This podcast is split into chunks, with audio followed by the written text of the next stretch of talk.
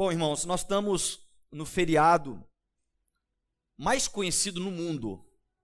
O feriado de carnaval, assim como o Natal, é um feriado que acontece em todo o mundo. E é um feriado onde muitos se escondem atrás das suas máscaras, ou talvez aquele feriado onde as máscaras caem, que pessoas se revelam, pessoas que estavam escondidas ali revelam. E no dia 22, pode soltar por favor aí, no dia 22 de maio de 1268, essa é a data documentada mais antiga, da onde mostra o início do carnaval de máscaras que aconteceu em Veneza, lugar onde se originou o carnaval com máscaras. E o intuito principal do uso das máscaras era que os nobres daquela época, as pessoas que de uma certa forma não podiam trazer vergonha pública, eles utilizavam das máscaras para poder se liberar de alguma forma, para poder extravasar nas suas brincadeiras, para poder fazer atitudes que eles não teriam coragem de fazer, confiando então no anonimato da máscara. Ninguém poderia conhecer aquelas pessoas atrás das máscaras.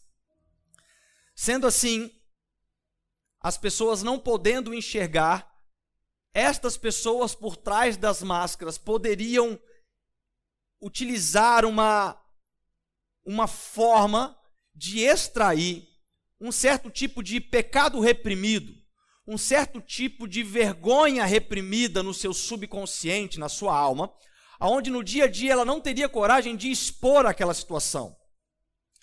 E a reflexão que eu quero trazer hoje não é sobre com quem você parece com o uso da máscara, mas a reflexão que eu quero trazer é quem as pessoas enxergam em você quando literalmente você está sem a máscara.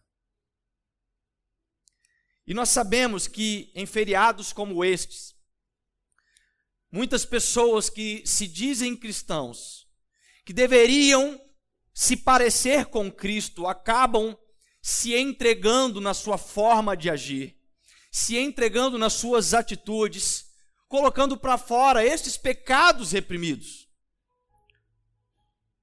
Mas se por um lado nós temos pessoas que se escondem atrás das máscaras para não se parecer com a imagem de Cristo como nós deveríamos fazer. Nós temos outros casos de pessoas que fazem loucuras para se parecer com Jesus. É o caso deste homem. Este jovem gastou cerca de um milhão de reais para se tornar mais parecido por Jesus, e segundo ele, ele fez isso para demonstrar a Jesus o amor que ele tem por Jesus. E eu te faço uma pergunta que não precisa de me responder, é claro. Com esse ato, você consegue enxergar Jesus neste rapaz? Pensa comigo. Será que depois dele ter investido um milhão de reais, você olha para esse rapaz e fala: Uau, eu vejo Jesus em você.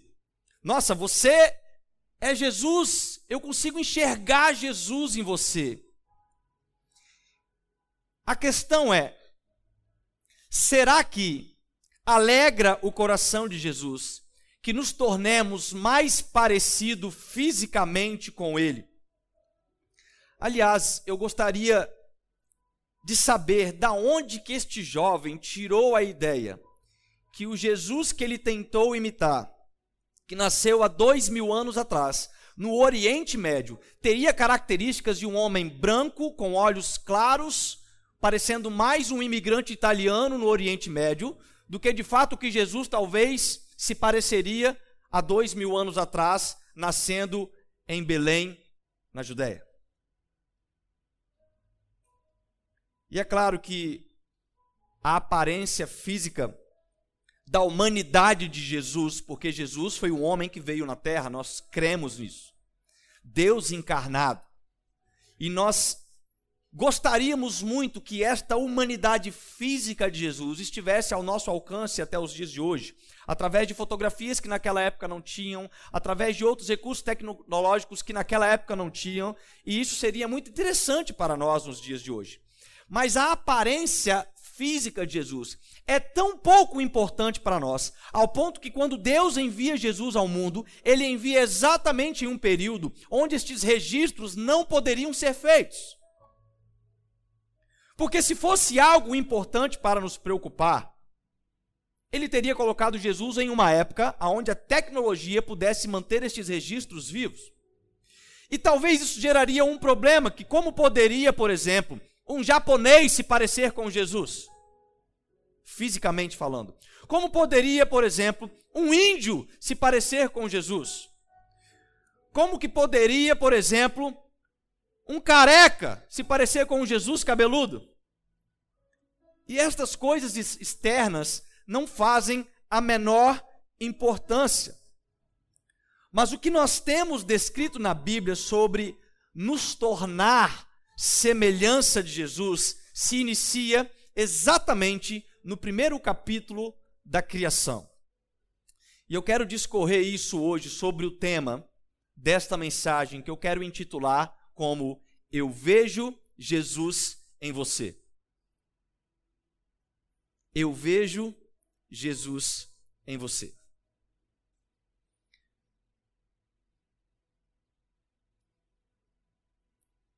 Nós olhamos para um jovem que investiu mais de um milhão de reais para se parecer Jesus. E talvez, Alf, você que nunca investiu nada fisicamente para se parecer com Jesus, eu tenho convicção que as pessoas vão olhar para você e enxergar muito mais a Jesus do que aquele jovem que, por ainda que teve uma boa intenção, um coração sincero, ainda que eu não conheça ele, eu quero crer que este coração sincero em tentar se parecer com Jesus de forma externa só acontece quando nós conseguimos atingir a semelhança de Cristo de forma interna. Quando as pessoas tentam reverter este processo, algo está errado. Quando as pessoas tentam pagar por este processo, algo está errado. E para entender melhor um pouco disso, Vamos ver em Gênesis capítulo 1, no verso 26 e 27, que diz assim: Então disse Deus: Façamos o homem a nossa imagem, conforme a nossa semelhança. Domine ele sobre os peixes do mar, sobre as aves do céu, sobre os animais grandes de toda a terra e sobre todos os pequenos animais que se movem rente ao chão. Criou Deus o homem à sua imagem. Preste atenção. Criou Deus o homem à sua imagem. A imagem de Deus o criou. Homem e mulher os criou. O primeiro ponto que eu quero observar é que na criação, passa por favor, na formação, Deus criou o homem, a sua imagem. E o original hebraico utilizado nesta palavra criou é bará, que é formar a partir da palavra. Essa criação, ela está vinculada com a criação da palavra de Deus, como nós sabemos. E disse Deus, e houve. Disse Deus, haja luz, e houve luz. E neste momento da criação do homem, disse Deus ao homem para ser criado, e o homem foi criado. Em Gênesis capítulo 1, no verso 1, nós vemos esta mesma aplicação sendo usada. Bereshi, no princípio, Deus criou, e essa é a criação sendo feito a partir da palavra. Gênesis 1:1 vai dizer Bereshi bara Elohim. Isso é uma criação sendo feito do nada. Não havia nada. Deus vem com a sua palavra e algo se criou. Essa é a criação sendo feito da palavra. Porém, já no capítulo 2 de Gênesis, no verso 8, diz que Deus, ao formar o jardim, ele colocou ali o homem que havia formado. E existe uma particularidade nestas, nessas duas referências citadas em Gênesis. Porque no capítulo 1 de Gênesis, Deus fala da criação de uma humanidade. Aliás, quando ele fala de Adão, que na nossa Bíblia está escrito como Adão, Adão é o significado para a palavra em hebraico humanidade. Então, quando Deus bará, criou o homem com a palavra, Deus criou a humanidade. E aí, já no capítulo 2, no verso 8, ao formar o jardim do Éden, Deus utiliza agora uma outra palavra, que é a palavra Yassá, que é formar a partir de algo. E nós sabemos que quando Deus vai formar Adão, vai colocar Adão numa condição, ele forma Adão da palavra ou ele forma Adão do pó da terra? É do pó da terra. E não somente esta citação, mas nós temos também a referência que quando ele usa a palavra Adão no capítulo 2, ele não usa a palavra Adão no hebraico, mas ele utiliza a palavra Ha-Adão, que é o artigo dizendo não mais a humanidade, mas o Adão, o homem que foi colocado no jardim. Então Deus, no, versículo 7, ele formou o homem do pó da terra e soprou nas suas narinas o fôlego de vida, e o homem se tornou alma vivente. Então, a diferença daquilo que foi criado a partir da palavra bará para aquele que foi formado Yassá é que no que foi formado Deus moldou com as próprias mãos e soprou um fôlego de vida. E o primeiro ponto que eu encontro para nos parecermos com Jesus diante deste tema é algo que eu quero nomear aqui como princípio genético espiritual. Para você se parecer com Jesus, ainda que você seja de uma outra nacionalidade como nós, ainda que você seja de uma outra raça, ainda que você seja de uma outra etnia, a nossa principal característica para começarmos a exalar a imagem e semelhança de Cristo é quando nós desenvolvemos o princípio genético espiritual de Deus. E o que seria o princípio genético espiritual de Deus? João capítulo 3, verso 3. Quando Jesus se encontra com Nicodemos ou quando Nicodemos se encontra com Jesus, Nicodemos fala o seguinte: ele fala, necessário é nascer de novo. E aí no verso 5, Jesus completa, na verdade, na verdade, eu te digo que aquele que não nascer da água e do Espírito não pode entrar no reino de Deus. E veja só que interessante. O homem formado no jardim do Éden, Adão, ele vivia em plena comunhão com Deus, amém? A Bíblia nos relata que diariamente, ao tardar do dia, ao finalizar o dia, Deus se encontrava com Adão, uma espécie de café da tarde. Deus gostava de café com Adão. Mas Deus se encontrava com Adão ao findar do dia. E a palavra mostra que tanto Adão como após Eva também sido criada, se encontravam com Deus nus. E não havia vergonha ao se encontrarem com Deus. Eles ali tinham intimidade com Deus, eles ali tinham comunhão com Deus, e não havia nenhum tipo de vergonha em Adão e Eva ao se encontrar com Deus diariamente. Não havia nenhum tipo de pecado reprimido em Adão e Eva, porque o pecado ainda não tinha entrado na terra. Mas a partir do momento que Adão e Eva pecaram contra Deus, desobedecendo a ordem de Deus, que era a ordem de não se alimentar do fruto da árvore do conhecimento do bem e do mal. O texto vai dizer em Gênesis 3, versículo 7, que os olhos dos dois se abriram e perceberam que estavam nus, então juntaram folhas de figueira para cobrir a sua nudez. E sabe o que, que isso me parece? Me parece que o primeiro carnaval de máscaras não aconteceu em Veneza, mas aconteceu exatamente no Jardim do Éden.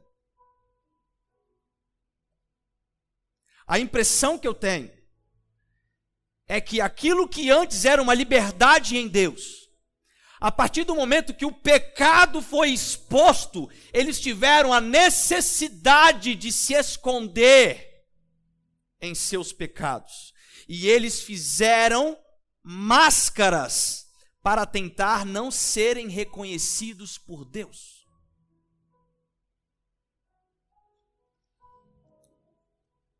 Tentaram se manter no anonimato.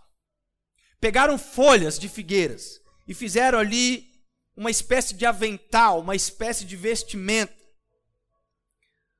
O pecado, quando ele entrou na humanidade, ele, ele nos desconectou com Deus. Ele tirou aquilo que era de fato a nossa semelhança, os atributos que Deus permitiu ao homem foram desconectados. E por isso que o primeiro passo que temos que fazer para exalar a semelhança de Cristo em nós é mediante um princípio genético espiritual. E qual a diferença desse princípio? É que você deixa de ser a criação bará para ser a criação yassar. Você deixa de ser algo criado do nada para ser algo formado pelas mãos de Deus. E preste atenção, não é voltar ao ventre da sua mãe, como Nicodemos tinha esse questionamento com Jesus. Não é sobre uma formação física externa, mas é sobre deixar Deus moldar algo dentro de você com as tuas próprias mãos. Então, da mesma forma que quando Deus formou Adão no jardim do Éden, do pó da terra, e sopra nas narinas de Adão o fôlego de vida. Quando nós resolvemos receber este princípio genético espiritual, Deus sopra em nós também o Espírito Santo de Deus.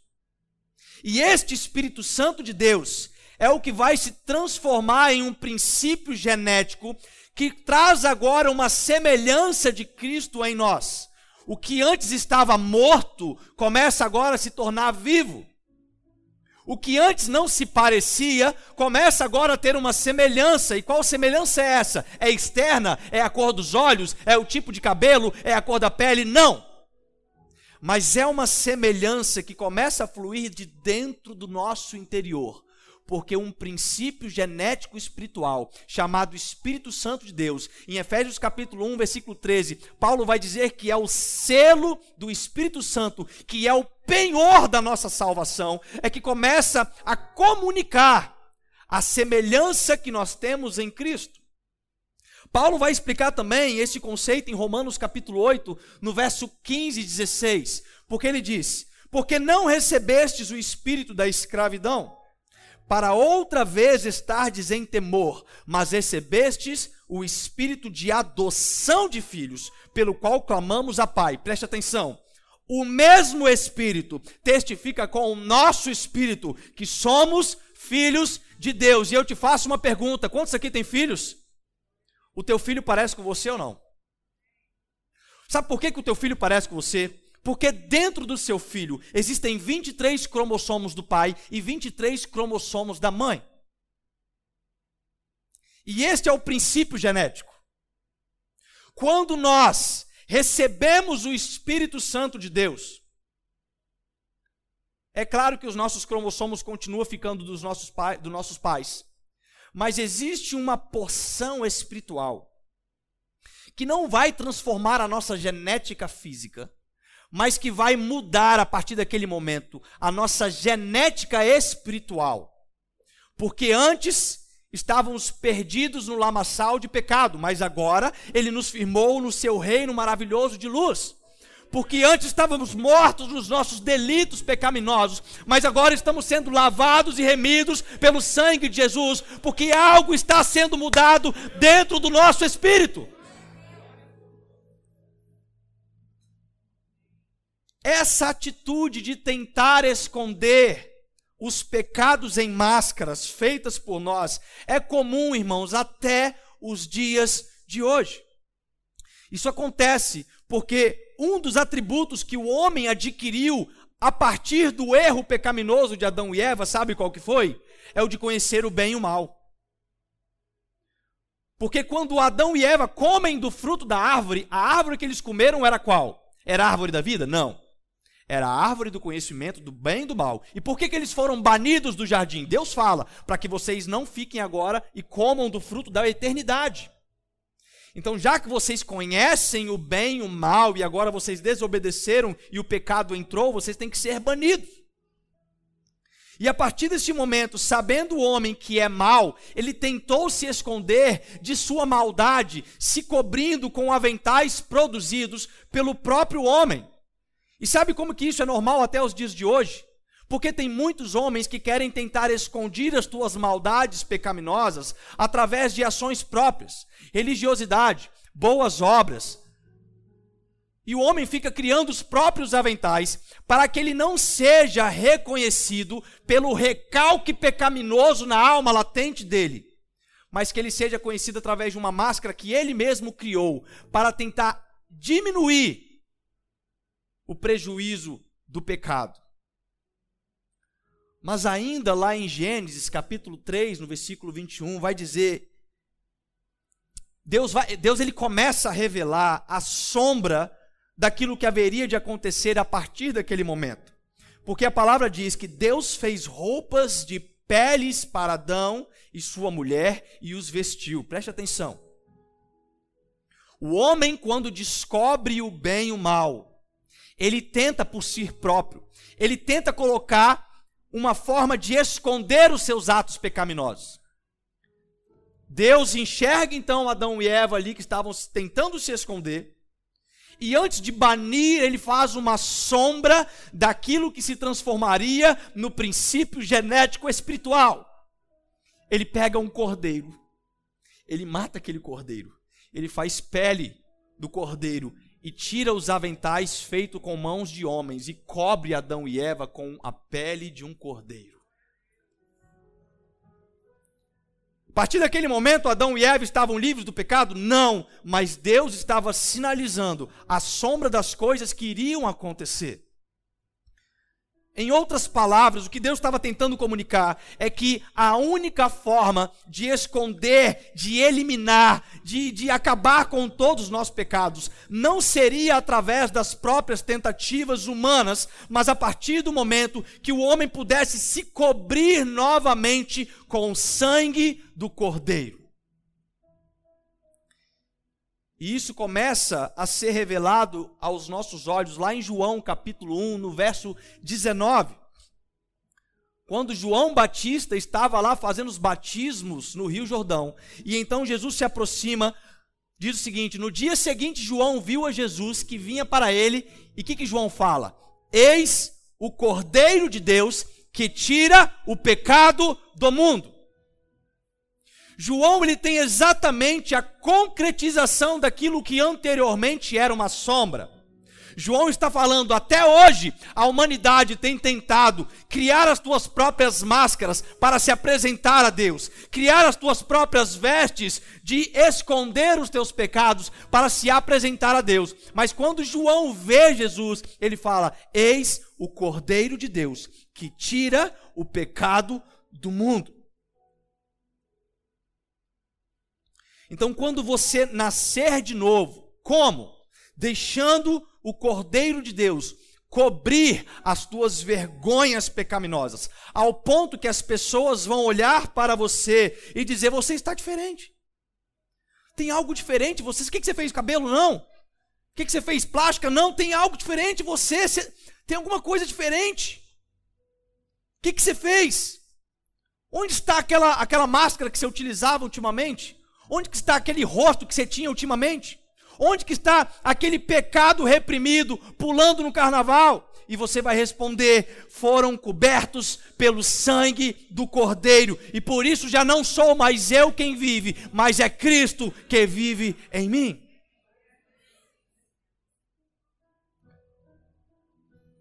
As pessoas verão Jesus em você quando você nascer de novo em Jesus.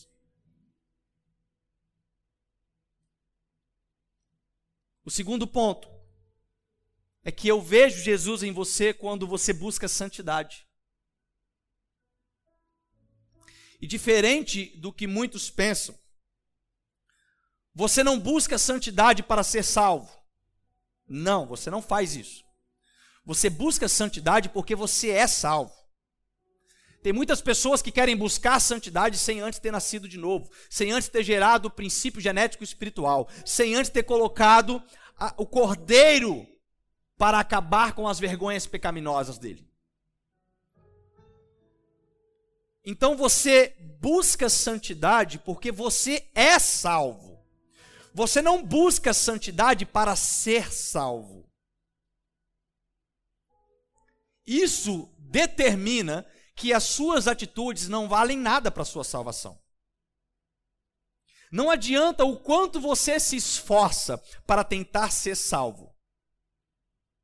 Se Deus não colocar a pele dele, o sangue no teu coração para te limpar dos teus pecados, irmão, não adianta vir para a igreja, não adianta fazer boas obras, não adianta ser fiel nas ofertas, não adianta ser bom com a sociedade, não adianta, irmãos. Isso são máscaras que a humanidade criou para tentar se achegar a Deus. Só que elas se esqueceram que Deus não comemora o carnaval. Necessário é nascer de novo. E a partir do momento que você nasce de novo, agora você então entende que é preciso trilhar um caminho de santidade. É isso que vai falar em 1 Pedro, capítulo 1, versículo 15. Mas como é santo aquele que vos chamou, sede vós também santos em toda a vossa maneira de viver. Mas a pergunta que a gente faz é: o que é então ser santo? Em toda a minha maneira de viver? Então, peraí, pastor, o que é ser santo? Porque eu quero me parecer com Jesus. E se para me parecer mais com Jesus eu preciso trilhar em um caminho de santidade, eu preciso compreender o que é ser santo. E você não pode crer no novo nascimento e desconsiderar o seu caminho de santidade na sua vida cristã. Ser santo como ele é santo não é somente uma ordenança para nós que cremos em Jesus como nosso Salvador, como também é uma consequência destinada a nós antes da fundação do mundo. Aí você deve estar pensando, o pastor pirou. Já vem me falando o negócio de Adão que a gente nunca tinha escutado. E agora ele fala que Deus me ordenou para ser santo antes da fundação do mundo? Não, mas não foi eu que falei. Foi Paulo, Efésios capítulo 1, versículo 4, Paulo vai dizer: "Como também nos elegeu nele antes da fundação do mundo, para que fôssemos santos e irrepreensíveis diante dele em amor."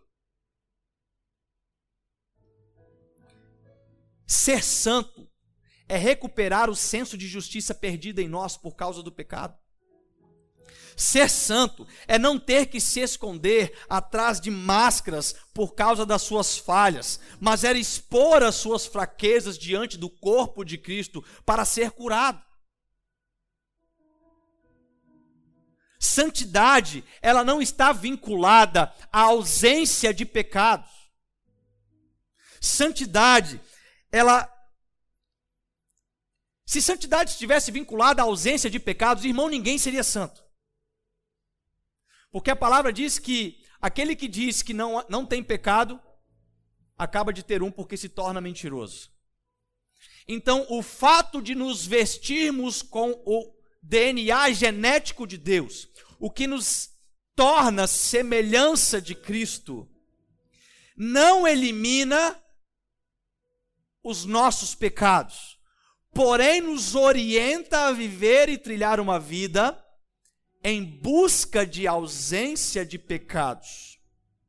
A diferença é que a partir do momento em que nós estamos lavados e remidos pelo sangue de Jesus, Paulo vai dizer no mesmo capítulo 8, verso 1, é que neste momento já não há mais condenação para aqueles que estão em Cristo Jesus.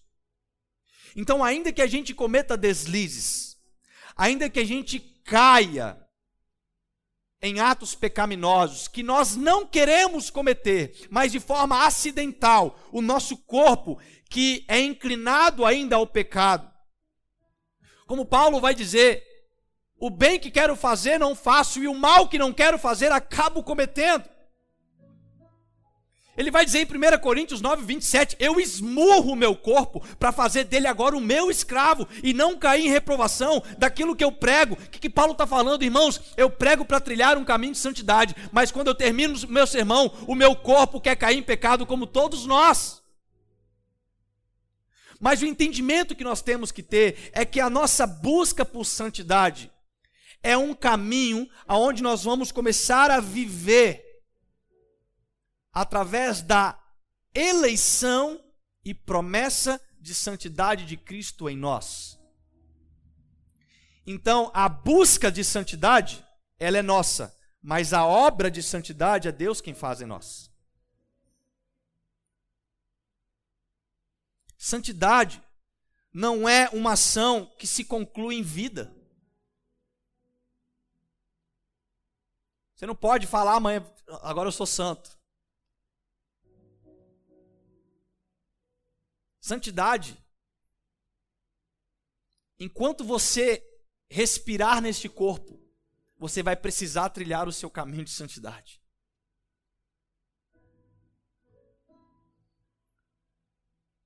Ainda Paulo, em 2 Coríntios 7, versículo 1, ele vai citar: Amados, visto que temos essas promessas, purifiquemo-nos de tudo que contamina o corpo e o espírito, aperfeiçoando a santidade no temor de Deus.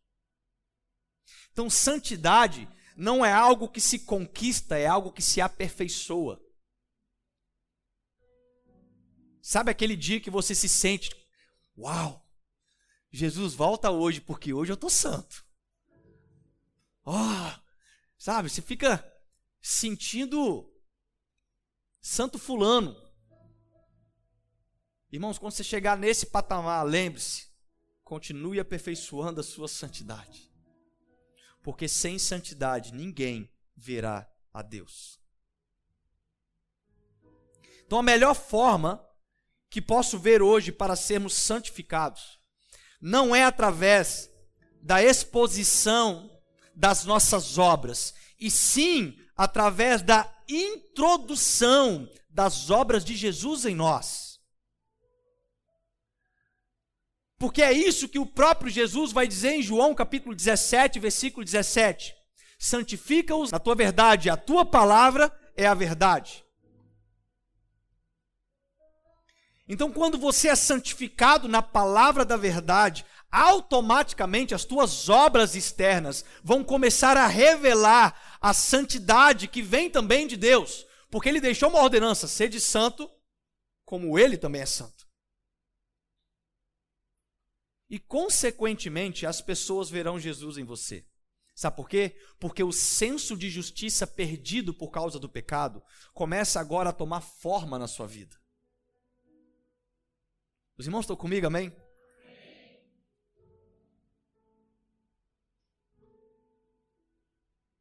Terceiro ponto é que eu vejo Jesus em você quando você investe tempo em Jesus. Uma pesquisa feita mostra que casais que passam muito tempo juntos, muitos anos de vida junto, eles começam a se parecer mais na fisionomia. Esse é um dos exemplos que pegaram de modelo. Você vê algumas fotos mais antigas do casal, eles não tinham muita similaridade, mas você pega depois de muitos anos, o sorriso, os olhos, começam a tomar traços de similaridade. E é interessante que o psicólogo americano que fez essa pesquisa comparou as fotos de casais durante o casamento. E ele fala ali no final que quanto mais feliz era o casamento, mais o casal se parecia entre si.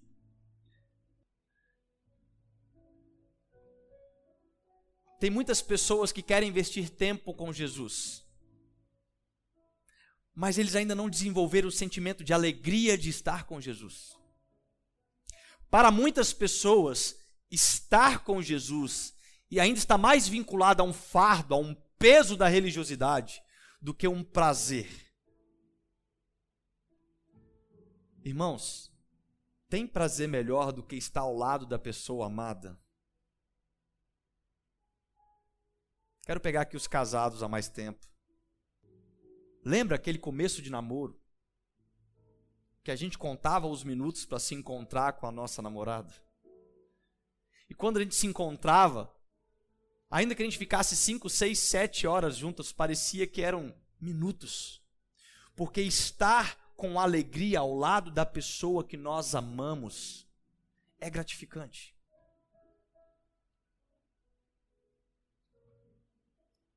Agora tem muito filho que não tem prazer de estar com o pai.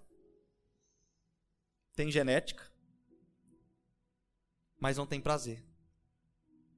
Tem muito pai que não gosta de estar na presença dos filhos. Tem genética, mas não tem prazer.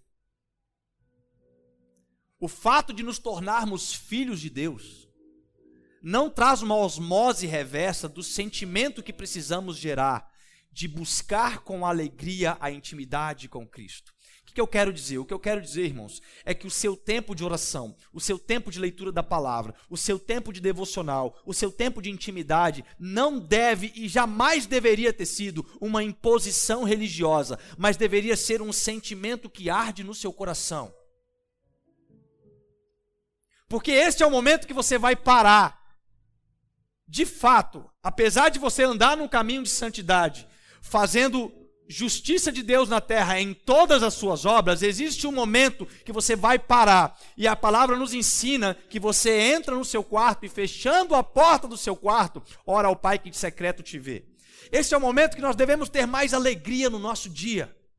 Esse é o momento que devemos ensinar a nossa mente, ao nosso corpo, a gerar prazer de estar na presença de Deus.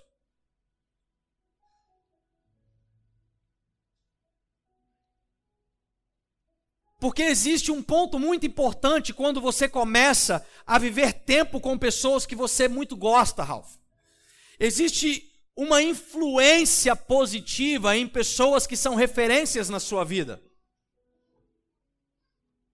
Quando você tem uma pessoa que é referência na sua vida e você começa a investir tempo com aquela pessoa, sabe o que você começa a fazer? Você começa a imitar alguns padrões de similaridade com aquela pessoa o estilo de roupa, a tonalidade vocal, as condições de frase, o vocabulário, a forma de pensar e principalmente a forma da sua cosmovisão cristã ser aplicada.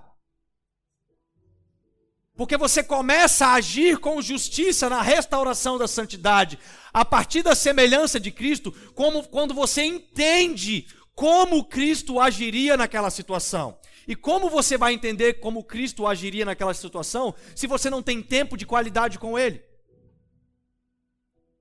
Você tem um DNA espiritual, uma genética espiritual. Você está buscando até trilhar um caminho de santidade, mas você tem eliminado a sua busca contínua de intimidade. E aí, quando você se encontra em uma situação complexa, as pessoas vão olhar para você e esperar. Porque sabe o que, que Deus faz quando tem um problema na sociedade? Deus coloca um crente lá, irmãos. É isso que Deus faz. Se tem um problema no trabalho, um crente vai ser contratado para trabalhar naquele trabalho. Se tem um problema na nossa sociedade, um crente vai ser colocado na política. Se tem um problema na rua, um crente vai morar naquele lugar, porque onde tem caos, a justiça de Deus precisa entrar. E a justiça de Deus hoje, ela não entra pela palavra criada, mas entra pela palavra formada em nós, porque Cristo em nós, a esperança da glória.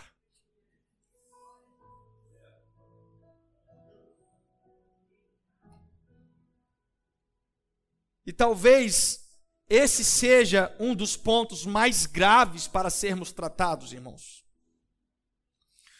Porque o ativismo capitalista ele nos tornou sem tempo. Muitas vezes nós não temos tempo nem mesmo para as nossas necessidades fisiológicas. E uma questão que vejo é que nós acabamos cometendo erros como Adão e Eva cometeram lá no jardim do Éden. Quantas vezes talvez nós já nos, não nos pegamos em um certo tipo de comentário, em uma roda de conversa, brincando da seguinte forma: eu queria esganar Adão e Eva. Porque era pra gente estar tá até hoje lá, Ralph, todo finalzinho de tarde com Deus, chazinho da tarde com Deus, sem vergonha, batendo bunda para cima e para baixo, sem vergonha nenhuma, peladão, tranquilo, sem maldade, sem pecado, sem nada. Se eu tivesse oportunidade, eu esganava Adão. E a gente tem esse sentimento. Mas quando chega a possibilidade de refazer aquilo que Adão estava, estava caindo em, em pecado, nós acabamos cometendo as mesmas falhas. Porque a pergunta não é se nós estamos fora do jardim, mas é se o jardim está fora de nós. Quando o véu se rasgou na crucificação de Jesus, quando o sangue do Cordeiro nos cobriu, a palavra diz que houve reconciliação, porque Jesus, ele foi o único intermediador entre o homem e Deus. É isso que a palavra diz. Pois há um só intermediador entre o homem e Deus, Jesus Cristo, vírgula, homem. Então Jesus, ainda que nós estamos fora do jardim do Éden, ele colocou dentro de nós o jardim do Éden. E o que, que é este jardim do Éden? É exatamente essa condição de nos conectar com Deus. Não é algo físico, não é para a gente imaginar de forma física um jardim, mas é um ponto de conexão. A nossa fé agora, ela se torna viva, porque nós temos o privilégio de nos comunicar com Deus, porque o pecado que antes nos condenava, agora foi coberto pelo sangue do Cordeiro.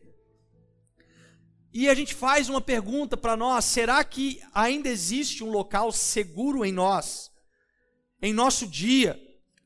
Um local, um momento onde nós podemos parar para nos encontrar com Deus e sermos influenciados na nossa forma de pensar, na nossa forma de falar, na nossa forma de agir? Será que ainda existe este momento na nossa vida? Ou será que o ativismo capitalista, do dia a dia, que nos deixa sem tempo para nada? Será que os nossos compromissos diversos para atingir os nossos sonhos, para atingir os nossos planos materiais, têm substituído aquilo que deveria ser o ápice de prazer no nosso corpo, alma e espírito, que é o nosso momento de comunicação íntima com Deus?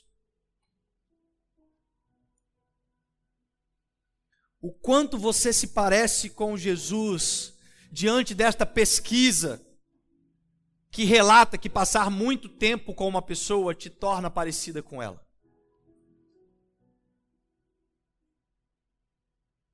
O quanto que você poderia se responder? Se essa pesquisa fosse um fato na nossa vida espiritual, o quanto você se pareceria com Jesus?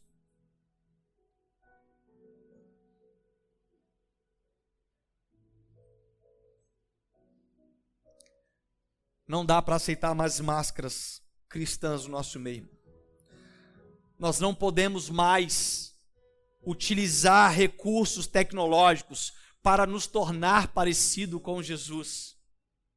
Necessário é nascer de novo. Necessário é viver uma vida de santidade.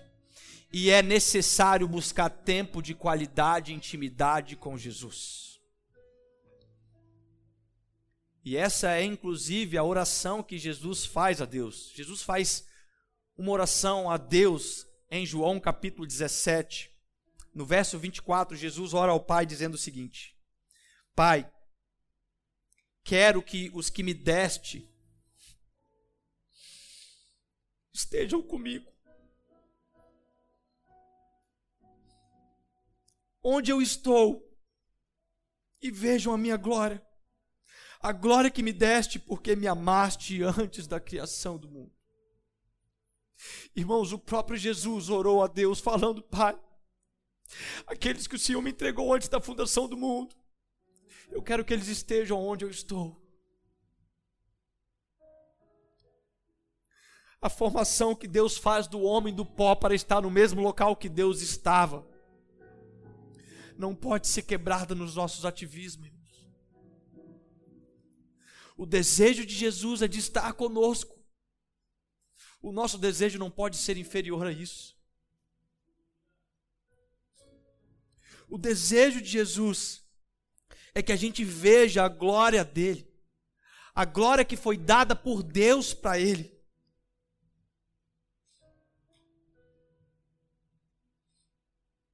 O que as pessoas enxergam quando olham para você?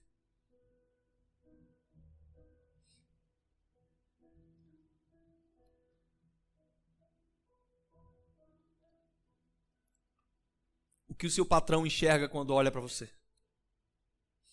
O que o seu vizinho enxerga quando olha para você?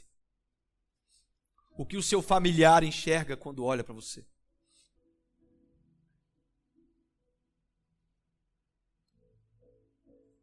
O que o carro que te fechou no trânsito enxerga quando olha para você? O que a sociedade enxerga quando olha para você?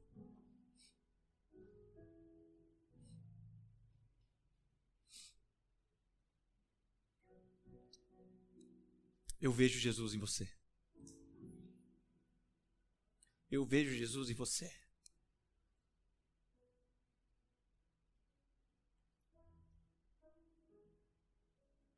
Muitas pessoas ainda estão sendo identificadas como um Adão que tenta cobrir as próprias vergonhas, mas eu vejo Jesus em você.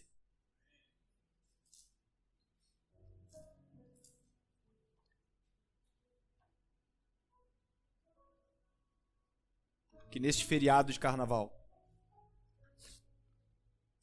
as máscaras espirituais caiam por terra.